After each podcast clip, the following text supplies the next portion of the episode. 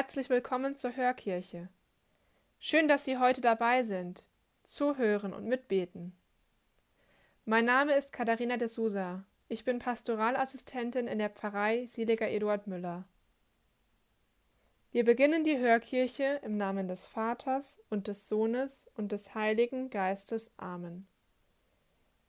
Das heutige Evangelium erzählt von den gesetzestreuen Pharisäern und dem inneren Glauben, der für Jesus über dem Gesetz steht. Wir hören nun das Evangelium nach Markus. In jener Zeit hielten sich die Pharisäer und einige Schriftgelehrte, die aus Jerusalem gekommen waren, bei Jesus auf.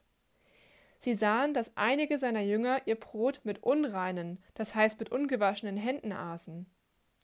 Die Pharisäer essen nämlich, wie alle Juden, nur wenn sie vorher mit einer Handvoll Wasser die Hände gewaschen haben, wie es die Überlieferung der Alten vorschreibt.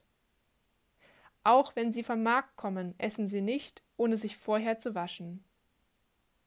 Noch viele andere überlieferte Vorschriften halten sie ein, wie das Abspülen von Bechern, Krügen und Kesseln. Die Pharisäer und die Schriftgelehrten fragten ihn also Warum halten sich deine Jünger nicht an die Überlieferung der Alten, sondern essen ihr Brot mit unreinen Händen? Er antwortete ihnen: Der Prophet Jesaja hatte recht mit dem, was er über euch Heuchler sagte. Dieses Volk ehrt mich mit den Lippen, sein Herz aber ist weit weg von mir. Es ist sinnlos, wie sie mich verehren, was sie lehren, sind Satzungen von Menschen. Ihr gebt Gottes Gebot preis und haltet euch an die Überlieferung der Menschen. Dann rief er die Leute wieder zu sich und sagte Hört mir alle zu und begreift, was ich sage. Nichts, was von außen in den Menschen hineinkommt, kann ihn unrein machen, sondern was aus dem Menschen herauskommt, das macht ihn unrein. Denn von innen aus dem Herzen der Menschen kommen die bösen Gedanken, Unzucht, Diebstahl, Mord, Ehebruch, Habgier, Bosheit, Hinterlist, Ausschweifung, Neid, Verleumdung, Hochmut und Unvernunft. All dieses Böse kommt von innen und macht den Menschen unrein. Evangelium unseres Herrn Jesus Christus.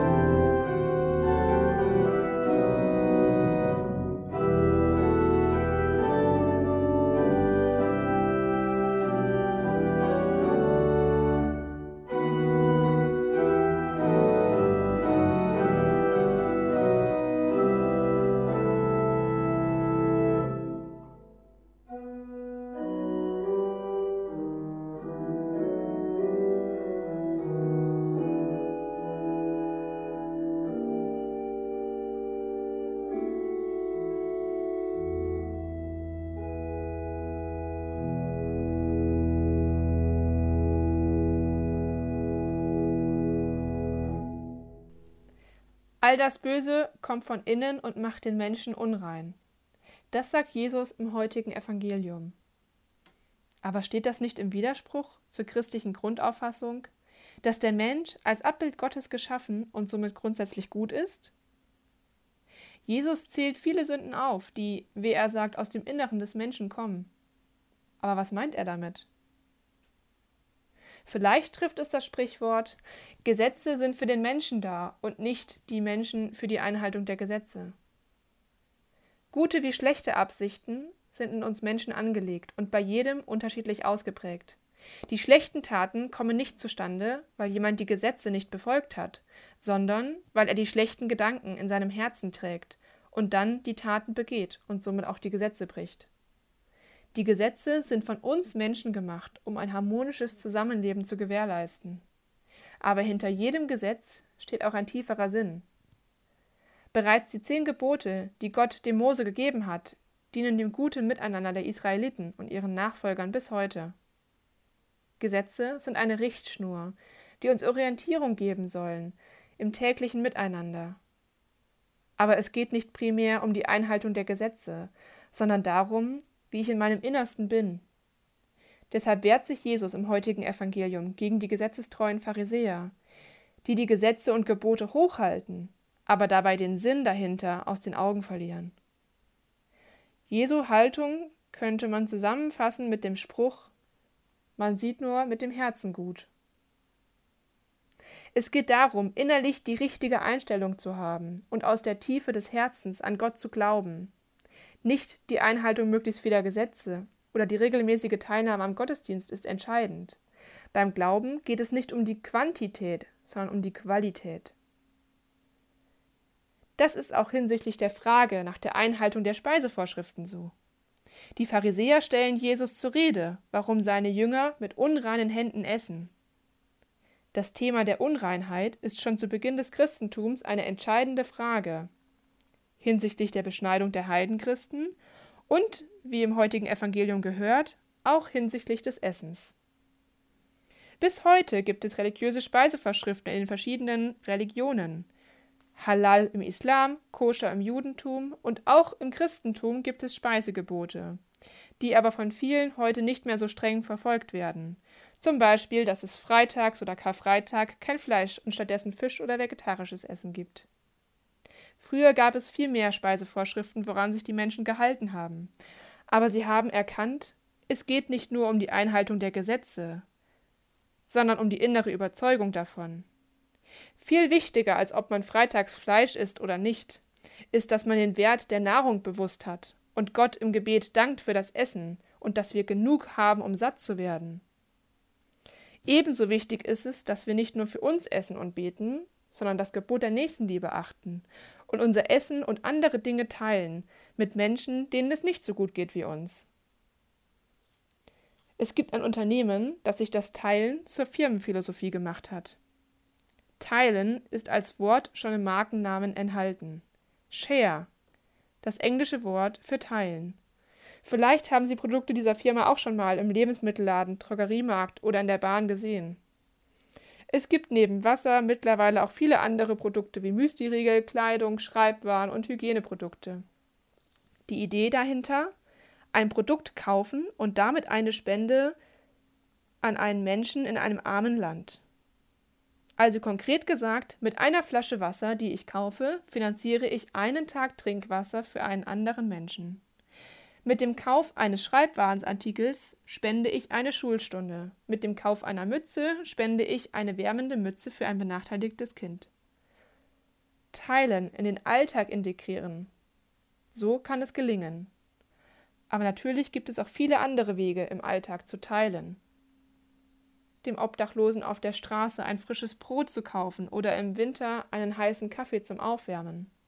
Es gibt viele Möglichkeiten, die Nächstenliebe und auch andere Gebote, die uns Jesus mit auf den Weg gegeben hat, im Alltag umzusetzen. Beten, Gottesdienstbesuch, Bibellesen, all das ist wichtig. Viel wichtiger noch ist, dass wir die Grundsätze unseres Glaubens aber auch im Alltag leben.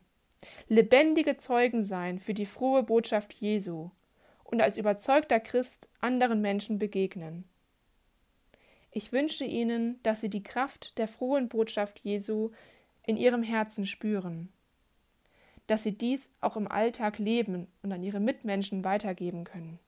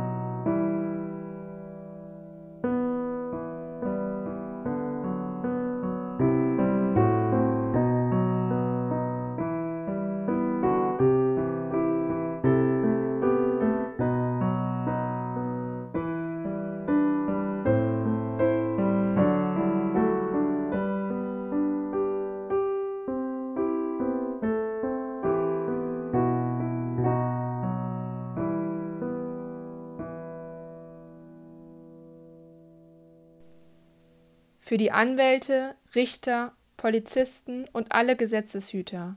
Herr, lass sie bei der Einhaltung der Gesetze stets den Blick für das Wesentliche haben. Wir bitten dich, erhöre uns.